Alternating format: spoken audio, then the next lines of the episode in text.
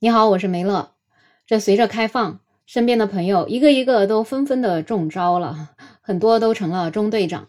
即使还是小队长的人，也心里有点慌，就感觉哪天中队长可能就找上门来了。最近出了这些情况之后啊，这药店里的药呀也不够卖了。著名的莲花清瘟胶囊，在有一些药店里面，竟然还要配货才能卖了。所以你可曾想到，到某一天，莲花清瘟胶囊竟然能享受爱马仕的待遇？你想买一个爱马仕的包包可以，你得搭点别的货。但是啊，网友是不会给这些事情给难到的。他们就突然发现了一个黄桃罐头，它火了。为啥呢？因为有很多很多的网友发现，我感冒了之后，我吃黄桃罐头，一吃它就好了。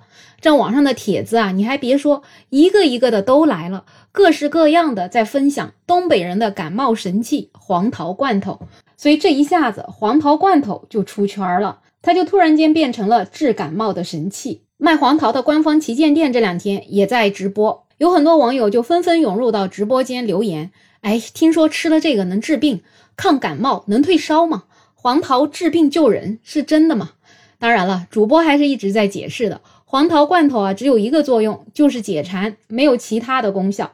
而且黄桃罐头的厂家也在他们的社交平台上正儿八经的辟谣，说黄桃罐头本身没有任何药效作用的，所以大家要理性的购买。但是还是架不住网友的热情啊！据说这几天黄桃罐头都已经卖的脱销了。有一些网友对于厂家认认真真的辟谣啊，就觉得这厂家太较真儿了。这只是一个梗而已，应该没有人真的会觉得它有药效吧？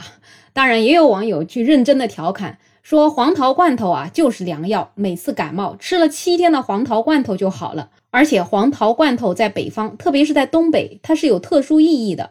更加有一些网友就开始回忆起童年来了，因为之前水果种类很少嘛，黄桃罐头都是作为礼物或者拜年送人的，而且一旦孩子生病了，家长也会买罐头给孩子吃，所以呢，就感觉黄桃罐头在记忆里面就代表着家人的温暖和关爱，而且在那个物质匮乏的年代，生病了之后有一口黄桃罐头吃下去，会不会觉得本来有病的也一下子就变得好了呢？变得精神了呢？所以，甚至有一些网友就表示，应该要把黄桃罐头纳入医保。说到这些回忆啊，其实我还是真的挺能理解的。在我们南方吧，反正在我们家那个附近，我们小时候好像是很少能够吃到黄桃罐头的，但是我们会吃到那种橘子罐头。但是你要知道，在那个年代，这橘子罐头对我们来讲简直就是奢侈品啊！真的只有在生病的时候啊，走亲戚的时候啊，才有可能看到橘子罐头。哇，你就发现那个橘子瓣儿在那个瓶子里面，真的就是金黄金黄的。你就觉得，如果我有幸吃上一口橘子罐头，那应该是一件多么幸福的事情啊！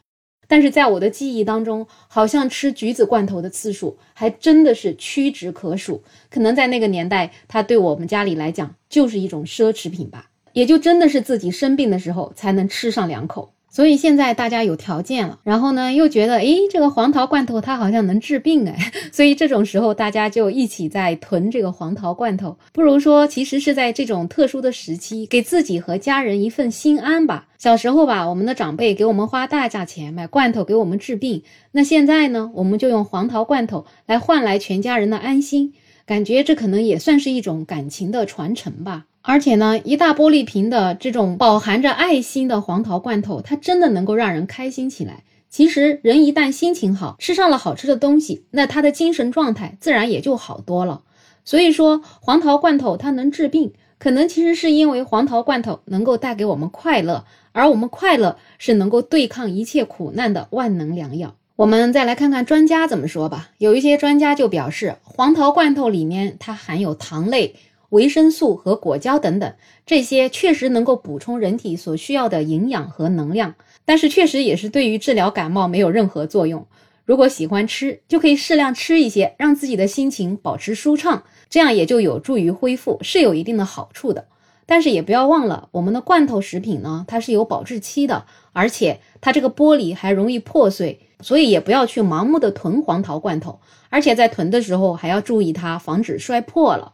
特别是有小孩子的家庭，要把罐头放到孩子不容易触碰的地方。另外还要注意提醒的呢，就是罐头因为它含糖嘛，大家都知道这个罐头好吃啊，就是因为它很甜，所以我们吃的时候就特别要注意适量，尤其是对于糖尿病患者啊，或者有胃病的这些患者就不太适合食用。然后过敏的人群呢，也不能够吃这种黄桃罐头。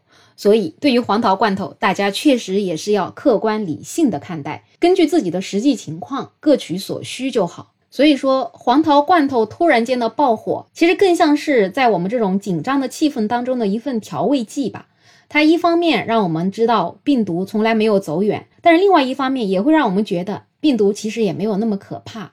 所以呢，越是在这种特殊的情况之下，所以我们就越是要注意，尽量不要聚集，尽量减少外出的次数。那要勤洗手，然后出门戴好口罩。我们做好自己力所能及的保护措施，那说不定我们就会成为那个被黄桃罐头眷顾的健康的人。好了，本期的话题就聊这么多，真的就是祝大家要保护好自己，都健健康康的。